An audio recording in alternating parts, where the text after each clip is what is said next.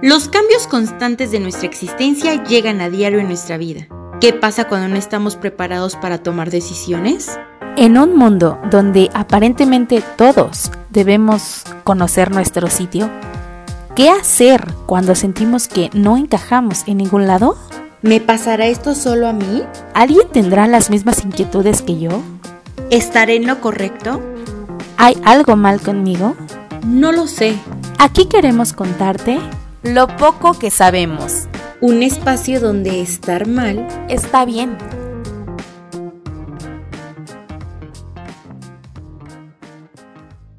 Hablabas, Eli, de la diferencia que hubo, ¿no? Creo que te este, refieres mucho a la parte de que no te sentiste cómoda ni entendida, bueno, no se sintieron eh, ni cómodas ni entendidas con la primera ginecóloga que por querer sacar las cosas más fáciles les dio una solución que no iba para nada acorde con ustedes. Y en la segunda te encontraste con una persona que ya conocía perfectamente a lo mejor todo lo que había detrás y fue cuando afortunadamente las pudo atender con todo lo que fue ya en la parte del embarazo, ¿no? Yo te quiero preguntar, ¿cuál es eh, lo más bonito en tu experiencia, o eh, sí, en, en, la experiencia de las dos, cuál es lo más bonito de ya la maternidad, de ya estar embarazada? Primero, cuando da la prueba positiva, ¿no? Yo que fue muy emocionante. Ya después sí me surgieron muchos este, miedos, pero ese día fue muy, muy padre. Corrí luego, luego a decirle a mis papás y a todos los conocíamos que estaban esperando como, como ese proceso, ¿no? Porque había gente que lo sabía, no todo el mundo, pero sí había gente especial que lo sabía y bueno, ese día se los confirmé a todo el mundo. Y pues la otra parte, pues es vivir todo el proceso del embarazo, ¿no? Esta parte que yo te decía que al principio que decía, no, no voy a no voy a aguantar yo nueve meses con una panzota y luego los achaques. No, no, no. Al contrario, fue una parte que disfruté mucho, que, que lo volvería a hacer, volviera, si tuviera que volverlo a hacer, no me arrepiento porque fue, fue padrísimo, ¿no? Desde el momento, el primer día, el primer ultrasonido que, que vas a hacer y, y, escuchas cómo empieza a latir su corazón, es, es algo padrísimo, ¿no? O sea, es, es impresionante cómo empieza a latir dentro de ti una persona y en ese momento entiendes que, que, todo lo que hagas a partir de ese día en adelante va a cambiar tu vida y, va a implicar eh, un cambio también en la vida de otra persona que va a depender de ti, ¿no? ese momento fue padrísimo y pues no lo pude compartir con Karen en aquella ocasión porque pues por la pandemia solo podía entrar yo sin, sin acompañante.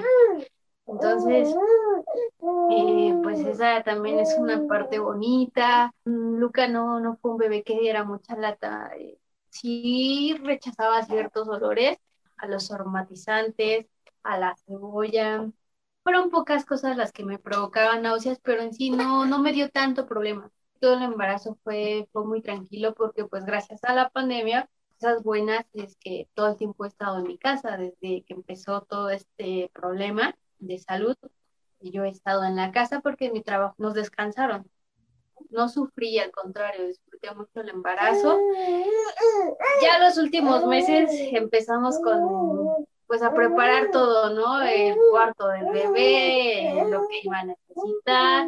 Entonces ya fue cuando empezó el movimiento realmente, ¿no? Decía, cuando más descansada tuve que haber estado, no, anduve más en movimiento ya yo ahí haciéndole a la carpintera, ¿eh? con la panza y demás, yo ahí estaba alejando, barnizando, Karen me decía, no, salte de aquí, te va a hacer daño, no, espérate, porque ella tampoco aguanta los dolores fuertes, entonces dije, no, no vas a poder tú solita, yo te ayudo, no te preocupes. Esos meses de más movilidad, entonces decían que Luca iban a ser el 7 de marzo, y casualmente yo cumpleaños el 7 de marzo, me hacía burla y me decía, uy, te la vas a pasar en tu cumpleaños en el hospital y ahí te van a llevar tu pastel y no sé qué.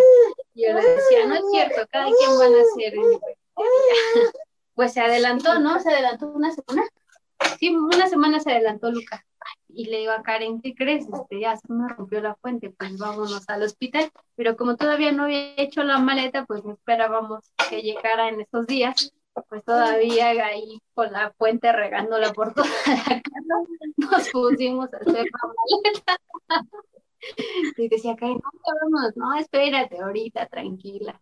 Pues yo esperaba que me dieran esos dolores fuertes que todo mundo te menciona, porque cuando estés embarazada todo el mundo te dice, no, y cuando nazca te va a doler, y cuando nazca va a pasar esto, y que en el proceso vas a pasar. O sea, te cuentan todas sus experiencias y algunas te hacen sentir calma y otras te, te angustian, ¿no?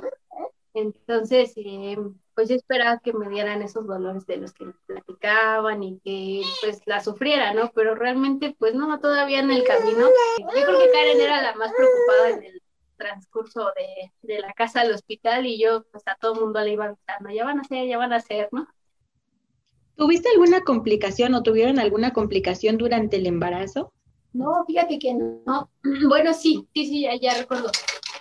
Ya en los últimos meses, bueno, en las mañanas yo desayunaba un licuado de chocolate con un pan o algo así, ¿no?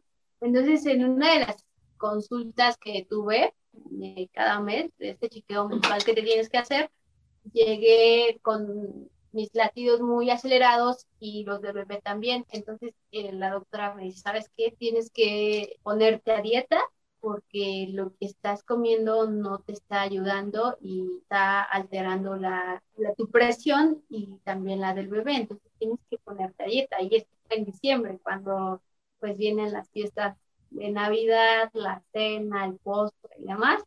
Más bien no fue dieta, fue como que le bajara un poquito al azúcar, porque, o sea, se tomó un vaso de chocolate y luego unas fresas con crema cuando llegó a hacerse el ultrasonido, pues nunca estaba, eh, en una revolución adentro de su vientre, tenía como taquicardia. Por eso fue que dijo, no, a ver, espérate, porque está muy acelerado no, está bien eso. Fue la única complicación que, que, tuvimos durante el proceso de embarazo y a eso pues tampoco no, no, es, no fue nada delicado, más bien fue de control y de moderar. Porque después de eso fuimos eh, como a los cuatro días, porque pues sí, ¿no? Te entra la preocupación de China, ahora sí, o sea, tal vez el método, yo sí pensaba, ¿no? Desde casi tal vez todo lo que hicimos alteró y, y, pues ahora ya lo estamos padeciendo, porque todo como que iba todo bien y de repente te dan esa noticia, pues sí, empiezas como a mal viajarte. Y fue después como a los cuatro días que le dijimos a la, a la ginecóloga Alejandra, le dijimos, oye, este, pues vamos a regresar porque queremos ver si, o sea, él le va a bajar el azúcar y eso y esto. Si regresamos y pues ayúdanos a hacer otra vez y ya regresamos, ya nos dijo, no, ya, sí, fue nada más ese día, porque pues sí, ese día se alocó tomando un montón de cosas. Él y pues todo el embarazo se la pasó como, pues muy padre, que no tuvo dolores, ni sus achaques, y, o sea, no, lo único que sí le provocaban asco algunas cosas, pero pues, era muy mínimo. Entonces, no, nunca, nunca le dio como ese tipo de, de problemas, como luego dicen, ¿no? Ay, no, es que tú de verdad cuando estaba embarazada quieras, de veras que ya, o sea, no, no sabía qué más hacer contigo y estaba embarazada. Ella me decía que había veces que no se acordaba que estaba embarazada. No tuvo una panza enorme, ni se le veía de verdad. Todos decían, no, pues ya después de los ocho meses, al, no, del, entre el ocho y el octavo y el noveno mes, se le va a empezar ya a notar. Y no es cierto, o sea, tenía así panza natural como ahorita la tiene y, y no, de verdad no se le veía. Y pues podía caminar bien, de, que, ay, es que me cansé, ya no puedo ni caminar, ya esto. O sea, no, había veces que sí, ya los últimos meses, como meses, como que se empezaba a sofocar, pero era cuando se alivió, fue un día que descansamos. O sea, todo nos la pasamos haciendo un montón de cosas. Fue él y me dijo, quiero una pizza. Pedimos una pizza, como a las seis de la tarde, ya como que ya se estaba empezando a sentir un poquito rara. Y ya todavía eh, me dijo, antes de acostarnos, me dijo, quiero ir al baño, como que, no manches, no puedo dejar de orinar. y yo, ¿no será la fuente? Y me dijo, pues es que no sé. Pero entonces ya contactamos a la ginecóloga y le dijo, a ver, el líquido es de este color, así y así. Ah, sí. No, entonces ya se te rompió la fuente. O sea, de verdad no le causó ni siquiera dolor. Cuando llegó al hospital, pues igual, nada, o sea, era lo mismo, se alivió por cesárea, o sea, no tenía dolor, no, nunca, o sea, no tuvo achaques, no es como si no hubiera tenido hijos. Oigan, ¿y cómo fue la primera vez que vieron y cargaron a Luca? Voy a llorar otra vez. no, pues es padrísimo. La verdad es que, pues son de esas pláticas que, que te comento que todo el mundo decía, güey, cuando nazca y cuando esto, y no lo crees, ¿no? Porque pues no lo estás viviendo. Cuando pues yo llego al hospital, me revisan y bueno, después de esta experiencia con la ginecóloga, me imaginaba lo peor cuando llegara al hospital, ¿no? O sea, sobre todo el trato, pero de verdad le digo a, Karen que cuando llegué al hospital y me atendieron y hasta que salí con Luca, para mí el trato fue así como si hubiera estado en una clínica privada. Sí tuvo su punto malo porque, bueno, ahorita pasó eso, pero en cuanto a lo que me preguntabas, yo llego a, con Karen como eso de las 10, 10 y media al hospital. Ya me esperaban mis papás en la entrada porque íbamos a intercambiar eh, carros para que Karen pudiera entrar conmigo. Entonces ellos nos iban a esperar afuera. Yo entré, yo me olvidé todo lo que estaba afuera porque como me tengo que concentrar en lo que yo tengo que hacer aquí, en mi labor aquí adentro y ya ellos que me esperen, ¿no? Que nos esperen. Me atienden, me explican cómo iba a ser todo el proceso, porque al revisarme la doctora que me recibe me dice, ¿sabes qué? Tu bebé no, no puede nacer por parto natural porque tu bebé ya defecó, por eso el líquido, de, el color de tu líquido amniótico es distinto y, es importante que, que, lo saquemos rápido porque puede, corre el riesgo de que muera tu bebé. Entonces tenemos que hacer una cesárea. Me dije, sí, está bien, no hay problema firmé todos los documentos, me preguntaron a qué hora era la última, fue la última comida, ya les dije que había sido como a, las seis aproximadamente, y ya pues comienzan todos los preparativos. Me ingresan a mí, me conectan todos los monitores, demás, entra Karen para que yo le entregara mis pertenencias. A mí se me olvidó decirle en ese momento a Karen, ¿sabes qué? Me dicen que como a eso de las dos de la mañana, una, me van a pasar a quirófano. Cuando entra Karen, pues le entrego todo, tenemos una charla rápida porque no puede estar mucho tiempo ahí y ya, se sale, llega el anestesiólogo, entró todo el mundo, ¿no? Entran a, verte doctora, enfermera, anestesiólogo y todo el cuerpo médico que va a estar en la cirugía, entraron a presentarse conmigo. Exactamente a las 12 en punto me pasan a quirófano y Luca nace dos y media, más o menos. Sí, a las dos y media nació él. Entonces, eh, pues sí sientes, ¿no? No sientes todo el dolor porque pues te anestesian, pero sí sientes cuando llega el vacío en tu cuerpo y, pues es el momento en el que nace Luca, ¿no? O sea, yo no lo estuve viendo, pero lo sentí, pues ya me están ahí los doctores manipulando mi cuerpo y de repente escucho un llanto, ¿no? Y comienzo a mover los ojos porque era lo único que podía mover y me dice la doctora que tenía mi lado izquierdo, me dice, ¿ya escuchaste? Y le dije, sí me dices escucharlo por primera vez llorar, pues como es una experiencia muy padre. Ahora ya no tanto. no, entonces, bueno, pues es padrísimo. Ya después me lo llevaron, igual por la contingencia, pues no podíamos estar juntos.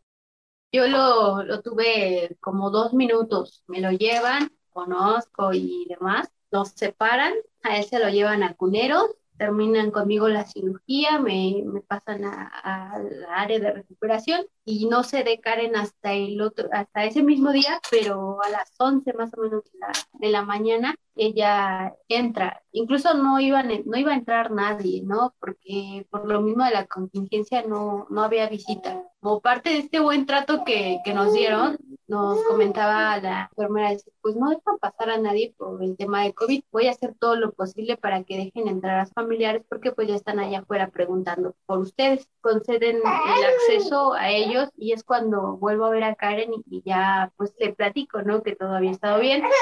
Para esa hora, dice la enfermera, ahorita yo creo que están entrando ellos, han de estar en Cunero, ¿no? Que ahorita es la hora de visita en Cunero. Y dije, ah, ok, que pues qué padre, ¿no? Yo pensé que ya había entrado ella a verlo. Cuando ella llega conmigo, pues llega enojada y con ganas de llorar, ¿no? Y le digo, ¿qué pasó? ¿No has visto a Lucas? Y me dice, no, pues no, no me han dejado entrar, no, no me dejan entrar a verlo. Sí, no quieren que ya podemos pasar al área de cuneros, pero no me dejan verlo. ¿Pero por qué? Pues que no, porque tú tienes que firmar la autorización y no sé qué. Le dije, no, pues mira, tranquila, ahorita, vemos, ¿no? Estaba ahí la enfermera, el enfermero que iba a entregar su ya Le dije, oye, ¿qué crees? Mira, no dejan entrar a ella a ver al bebé y ella es la otra mamá del bebé ¿cómo le podemos hacer? Porque iba a hablar con la jefe de enfermeros en ese momento para ver que la dejaran pasar. Yo no veo ningún inconveniente con que la dejen pasar. Ahorita le decimos a la jefe y a ver qué puede hacer, ¿no? Porque aparte ya la hora de visita de enfermeros estaba por terminar. También Karen no entró como a verme con, con, tranquilidad porque pues traía esa angustia de que angustia y coraje, impotencia y todo, ¿no? Porque no la habían dejado ver al bebé por esta parte que restringían que no, que nada más podía entrar el papá o los abuelos, ¿no? Eh, bueno, eh, la situación estuvo que a mí me dijeron eh, a, partir de las 11 va a ser la visita o a partir de las 12, no me acuerdo muy bien, pero pues nada más tenías una hora para poder ver a tu bebé. Yo fui muchísimo antes. La verdad es que es cuando me dijeron, el día de mañana puedes presentarte para ver al bebé, para que te vengas prevenida, para que traigas toda la ropa y igual lo que vaya a necesitar tu pareja. Cuando yo llego, ese día los papás de Eli me dijeron, pues vamos a la casa, está mucho más cerca, pues ya, ya te duermes. Y la verdad no es cierto, no he podido dormir nada, estaba súper ansiosa de conocer a Luca. Era, era muy raro porque yo había soñado como antes que era un niño güero, de ojos de color. O sea, y me emocionaba, pero a vez decía así como ¿qué onda? Y, ¿no? ¿Cómo? ¿A qué hora me escapé? no, pero era un sueño, ¿no? Y decía, ah, qué raro, ¿no? Tenía como, eh, pues ya la ansiedad de conocerlo, ¿no? Ya, ya me sentía con muchas ansias, entonces para mí que pasara, ese día llegamos creo que como a las nueve a la casa de sus papás de la noche, y pues no, o sea, era eterno que dieran ya a las seis de la mañana, a las siete, no sé. He visto algunas imágenes que dicen que tienes el, es la cita más importante que vas a tener en tu vida. Y pues sí, la verdad es que sí, estaba tan nerviosa y, y desde ahí cómo le voy a hablar, lo voy a cantar y sé, lo voy a arrullar, lo voy a abrazar, qué le voy a hacer, no sé, muchas ahí, algunas emociones. Yo llegué desde antes, yo desde como a las 11 y yo ya estaba ahí, porque fue una hora antes. Y entonces, la verdad es que el personal médico no fueron las personas que estaban incapacitadas para hacer esto, sino más bien era el personal externo, como policías, eh, guardias de seguridad, ellos. Ellos eran, y sí les puedo echar toda la culpa totalmente a ellos, porque, eh, bueno, yo cuando llegué les enseñé mi credencial, les, mostré que, que, venía a ver a mi pareja, iba a subir a ver a mi bebé. Y entonces una me dijo, ¿cómo? Así, ¿no? Y con una cara que ya desde ese momento sabes que va a haber bar de Troya, ¿no? Pues sí, así de fácil, pero tú no puedes ser el papá. Le dije, pues no, yo no puedo ser papá porque pues creo que es muy obvio que no puedo ser el papá, pero sí puedo ser la otra mamá. ¿Cómo lo puedo hacer? me dan un paseo, como, no, no, no, pero a ver, espérate, no te adelantes, ¿eh? Tú no eres el papá, aquí solamente entra el papá o la mamá. Y le dije, entonces si el niño no tuviera papá, pues no entra nadie, ¿o cómo? Entonces la chava como que me estaba empezando a insultar, yo no me dije, yo también le respondía a sus insultos, y me dijo, pues voy a mandar por, por seguridad para que te saquen. Le dije, sí, también mandas por ahí también a, otro, eh, a otra persona para que te capacite, porque de verdad le dije, o sea, es increíble que me digas que es la primera vez que, lo, que te pasa, pero bueno, tu problema. Y ya y en ese momento pues me habló la, la que es eh, la ginecóloga y me dijo, oye, ¿cómo van? Y le dije, ¿qué crees que tengo este rollo? Así y así. Me dijo, no, vete dirección y ármales un, un relajo allá. Y entonces dije, bueno, pues entonces va a ser así. Noté que después otra persona me intercepta y me dice, mira, así, así tienes que hacerle. Y ya después fue otra, igual otra de que estaba ahí de, seguridad, me dijo, mira, con que vaya con tu pareja y te firme y te, te, autorice de que sí te deja pasar a ver al bebé, con eso es más que suficiente. Y ves como que, bueno, pues está bien, ¿no? Ya, ya que le hacemos. El problema, pues era que no era tan fácil ir a ver a él, porque era un lugar por donde había zona COVID y porque no se podía ingresar tan fácil, porque pues a veces las enfermeras tampoco son muy amables de que le digas, oye, este, disculpe, ¿me puede ayudar para poder darle este recado familiar o así? Pues también no, no es tan fácil. Pero pues bueno, afortunadamente en ese momento abren la puerta y a mí me toca ver a Eli hasta el fondo y me se asomó un doctor y me dijo, ella es tu familiar, ¿verdad? Y dije, sí. Me dijo, a ver, vente, te voy a dejar pasar, pero te tienes que ir a dar toda la vuelta porque se, se supone que podrías pasar rápido zona COVID, no se puede.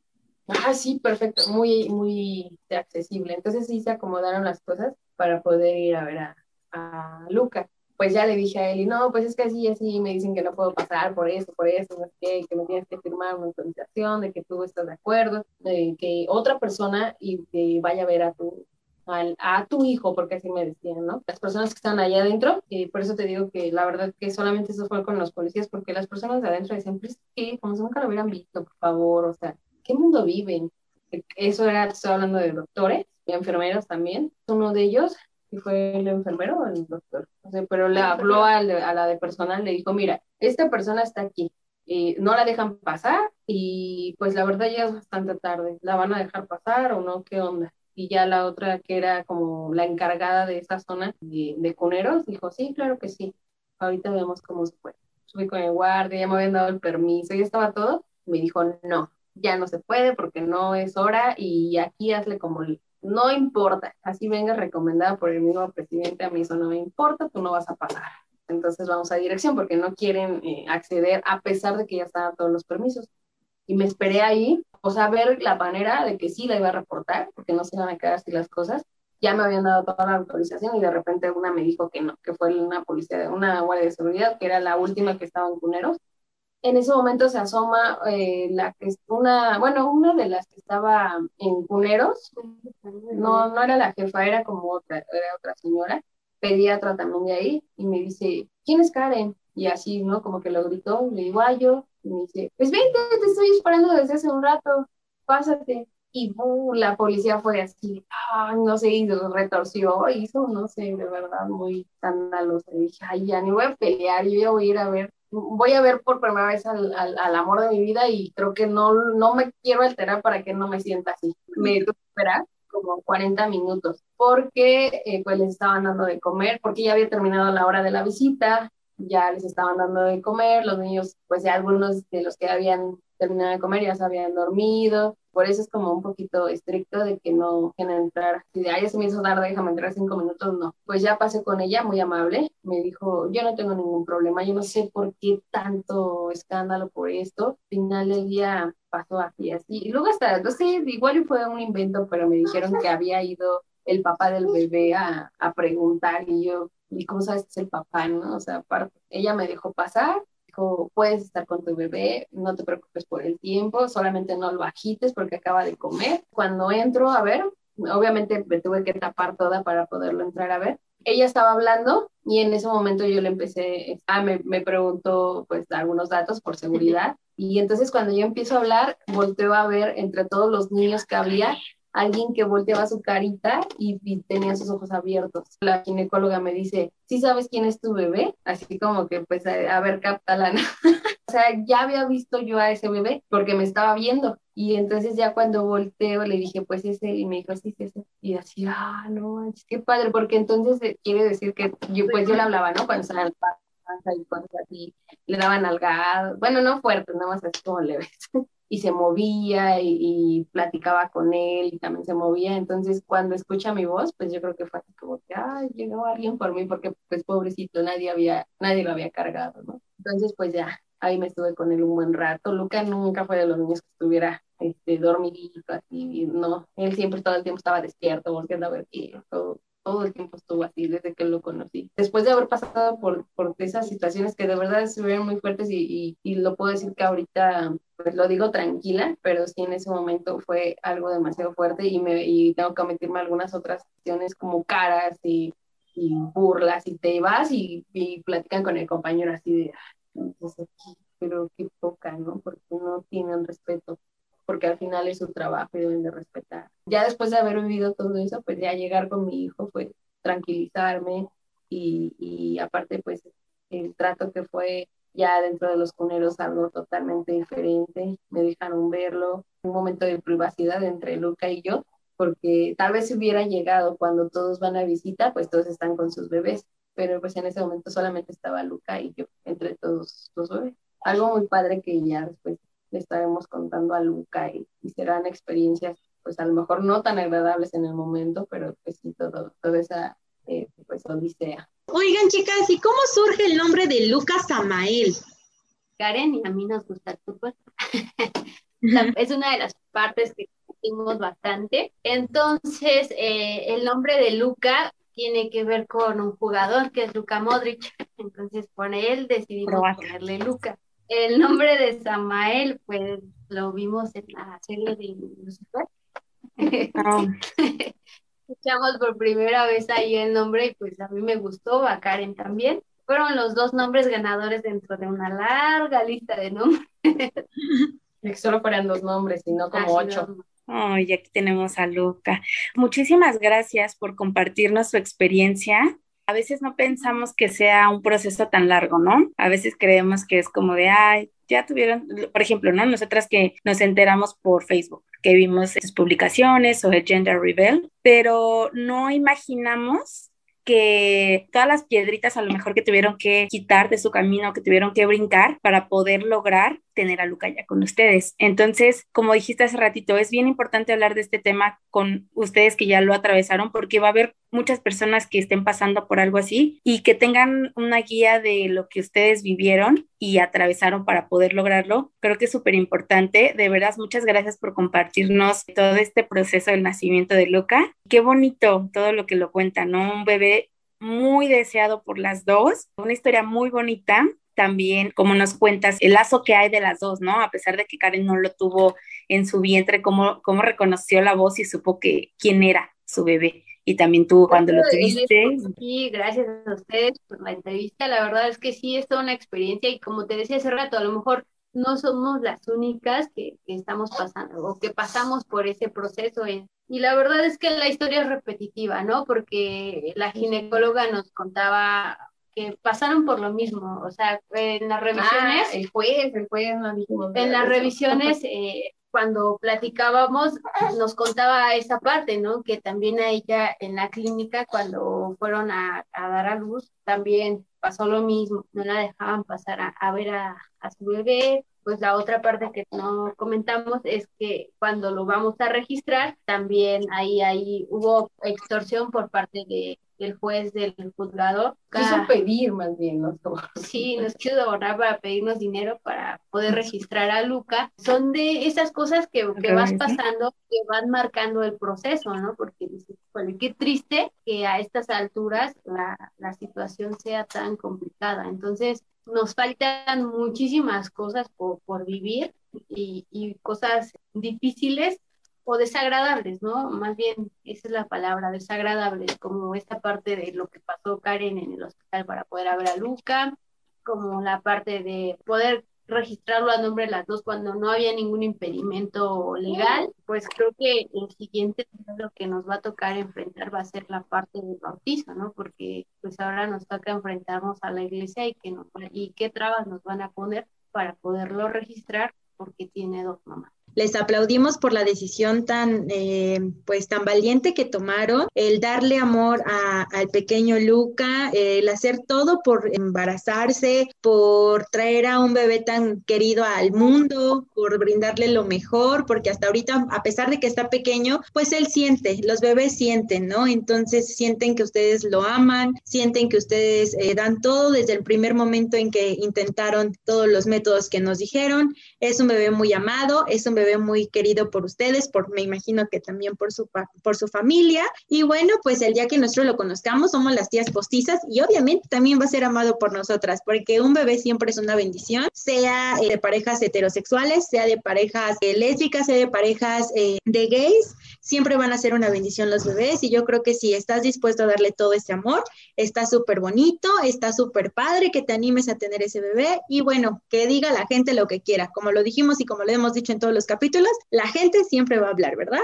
Siempre va a haber un tema en que hablar, que criticar y pues todo el mundo está, siente que está bien en el interior y critica lo, lo demás, y, pero pues al final es parte de lo que comentábamos el capítulo pasado, ¿no? De vive y deja vivir y ya, o sea, cada quien toma sus propias decisiones y lo hace por, por lo que sea.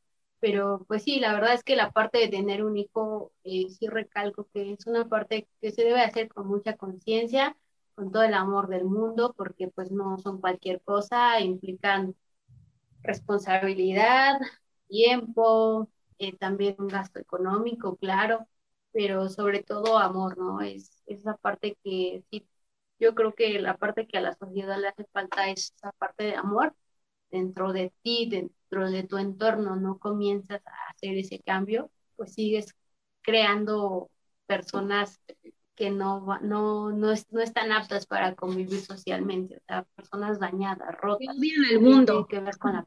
Como lo platicamos en el capítulo de la paternidad, ¿no? De, perdón, de la maternidad, que es esta parte de que tratar de estar estables en todos los sentidos para poder brindarles estabilidad. Y como dices, tener un bebé conscientemente, sabiendo todo lo que implica tenerlo, y, y, por lo que ustedes nos han contado, sabemos que ustedes esta decisión la tomaron muy bien pensada y lo estamos viendo, ¿no? En, en el reflejo de, del amor que le tienen a Luca y de todo lo que han hecho para tenerlo, todo lo que hay detrás de él. Al día de hoy estamos platicando todo lo bueno y lo malo, pero pues sobre todo más bueno, ¿no? Yo creo que las cosas malas pues son como experiencias tristes, sí, porque como te comento, es increíble que a estas alturas del partido pasemos por esas situaciones y que además no seamos las únicas, que sea una situación repetitiva, porque pues la historia fue la misma que pasaron la ginecóloga y su pareja, ¿no? Entonces, pues es triste, pero pues al final del día, cuando tienes un hijo, cuando piensas en tener un hijo, sabes que te vas a enfrentar y te preparas para enfrentar este tipo de cosas, que al final del todo, aunque te prepares, siempre termina siendo desagradable, teniendo un sabor desagradable, pero bueno, pues eso es a lo que nos tenemos que enfrentar y seguimos pues con esa, esa mentalidad de, de saber que vamos a pasar por esas experiencias, pero tratar de disfrutar lo más que se pueda. Les agradecemos a ti, a Karen, a Luca por haber estado con nosotros en este nuestro noveno episodio, hablando sobre un tema que pues esperemos que empiece a dejar ser tabú, que empecemos a ver a más parejas felices eh, con sus bebés, con sus, con sus críos, ¿verdad? Eh, lo más bonito, eh, yo creo que en este mundo necesitamos más amor, menos odio, aportación que también le están dando a las parejas que son pues gays, a las parejas, bueno, a la pareja homosexual, para que pues se animen a tener un bebé y pues que vean que sí es difícil, pero no imposible. Yo me despido de ustedes, yo soy Carly Carrera, los esperamos en el próximo episodio. También les deseamos muchísimo amor todavía más del que ya tienen para Luca, para su familia. Yo me despido también de ustedes, soy Fer Villanueva y nuevamente les agradezco por esta charla tan emotiva que hemos tenido con ustedes. Hasta luego, chicas. Muchas gracias por la entrevista y que tengan mucho éxito en, en, este proyecto, que no es fácil emprender un proyecto. Pareciera fácil, pero tiene sus consecuencias. Sé que lo van a hacer bien. Mucho éxito. Muchas gracias. Hacen una muy bonita familia. Muchas gracias. Y esto fue Lo poco que sabemos. Un espacio donde estar mal está bien.